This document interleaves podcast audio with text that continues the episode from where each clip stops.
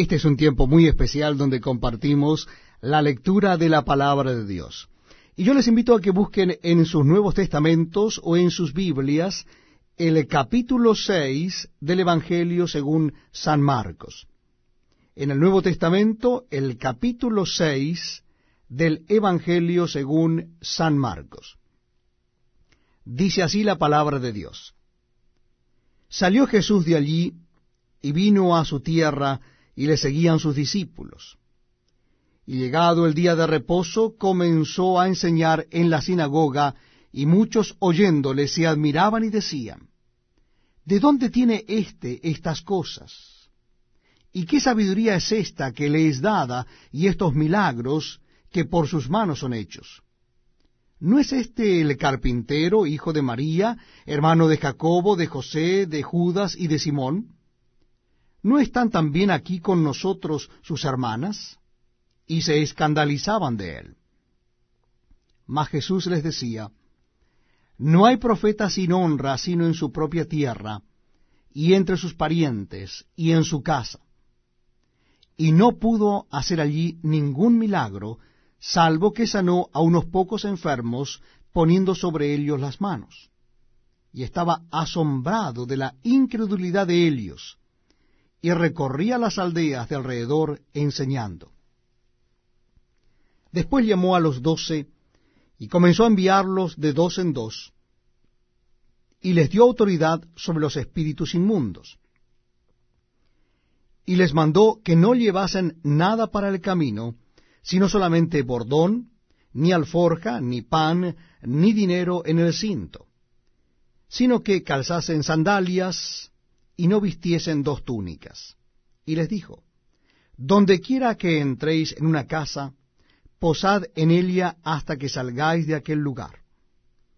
Y si en algún lugar no os recibieren, ni os oyeren, salid de allí y sacudid el polvo que está debajo de vuestros pies, para testimonio a ellos. De cierto os digo que en el día del juicio será más tolerable el castigo para los de Sodoma y Gomorra que para aquella ciudad. Y saliendo predicaban que los hombres se arrepintiesen. Y echaban fuera muchos demonios, y ungían con aceite a muchos enfermos, y los sanaban. Oyó el rey Herodes la fama de Jesús, porque su nombre se había hecho notorio, y dijo, Juan el Bautista ha resucitado de los muertos, y por eso actúan en él estos poderes. Otros decían, es Elías. Y otros decían, es un profeta o alguno de los profetas. Al oír esto Herodes dijo, Este es Juan, el que yo decapité, que ha resucitado de los muertos, porque el mismo Herodes había enviado y prendido a Juan y le había encadenado en la cárcel por causa de Herodías, mujer de Felipe su hermano, pues la había tomado por mujer. Porque Juan decía a Herodes, no te es lícito tener la mujer de tu hermano. Pero Herodías le acechaba y deseaba matarle, y no podía, porque Herodes temía a Juan sabiendo que era varón justo y santo, y le guardaba a salvo, y oyéndolo, se quedaba muy perplejo pero le escuchaba de buena gana. Pero venido un día oportuno en que Herodes en la fiesta de su cumpleaños daba una cena a sus príncipes y tribunos y a los principales de Galilea, entrando la hija de Herodías, danzó y agradó a Herodes y a los que estaban con él a la mesa. Y el rey dijo a la muchacha, Pídeme lo que quieras, y yo te lo daré. Y le juró, Todo lo que me pidas te daré, hasta la mitad de mi reino. Saliendo Elia dijo a su madre, ¿qué pediré? Y Elia le dijo, la cabeza de Juan el Bautista. Entonces Elia entró prontamente al rey y pidió diciendo, quiero que ahora mismo me des en un plato la cabeza de Juan el Bautista. Y el rey se entristeció mucho, pero a causa del juramento y de los que estaban con él a la mesa, no quiso desecharla. Y enseguida el rey, enviando a uno de la guardia, mandó que fuese traída la cabeza de Juan. El guarda fue, le decapitó en la cárcel y trajo su cabeza en un plato, y la dio a la muchacha, y la muchacha la dio a su madre. Cuando oyeron esto sus discípulos, vinieron y tomaron su cuerpo, y lo pusieron en un sepulcro. Entonces los apóstoles se juntaron con Jesús, y le contaron todo lo que habían hecho y lo que habían enseñado. Él les dijo, Venid vosotros aparte a un lugar desierto y descansad un poco, porque eran muchos los que iban y venían, de manera que ni aún tenían tiempo para comer. Y se fueron solos a una barca a un lugar desierto. Pero muchos los vieron ir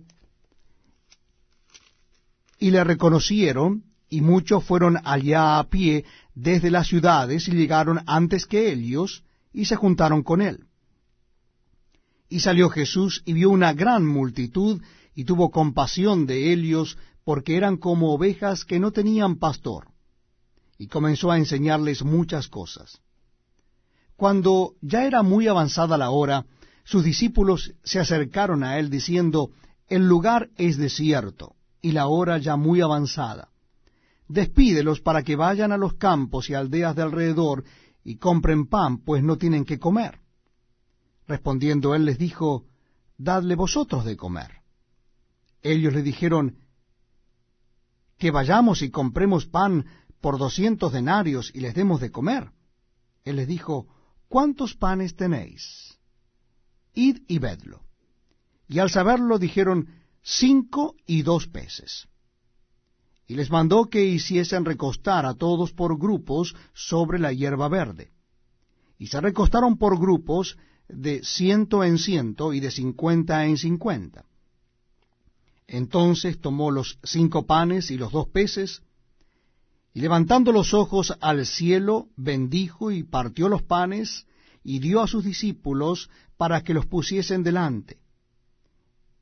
Y repartió los dos peces entre todos.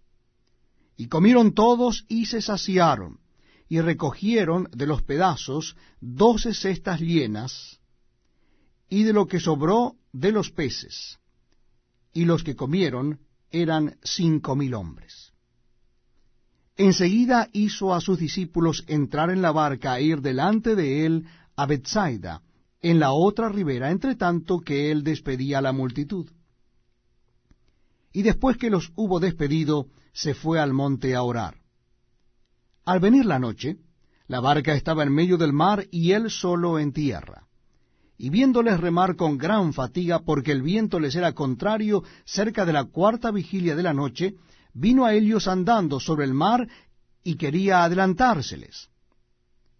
Viéndole ellos andar sobre el mar, pensaron que era un fantasma y gritaron, porque todos le veían y se turbaron.